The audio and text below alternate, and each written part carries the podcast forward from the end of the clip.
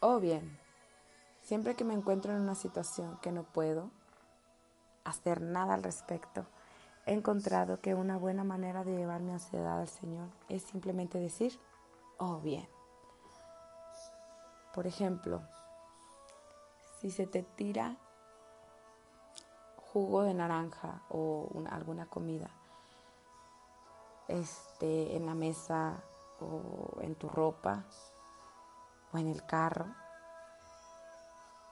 y tu esposo como que te voltea a ver así como que o dice una mala palabra o maldice o, a ti te trata como que mira lo que hiciste.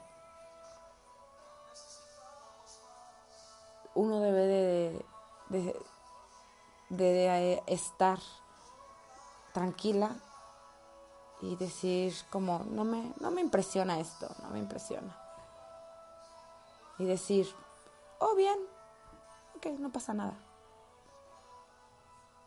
Así que ese problema se resuelve y seguimos adelante con el resto de nuestro día. Hay algunas cosas por las que simplemente no vale la pena molestarse. Sin embargo, muchas personas lo hacen. Lamentablemente, una gran mayoría de cristianos están molestos inquietos y llenos de ansiedad la mayor parte del tiempo. No son las cosas grandes que llegan a ellos, son cosas pequeñas que no encajan con sus planes.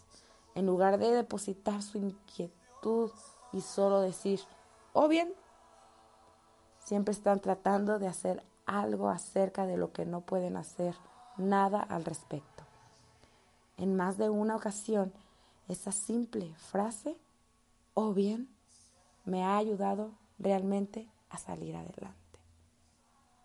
Confía en Dios.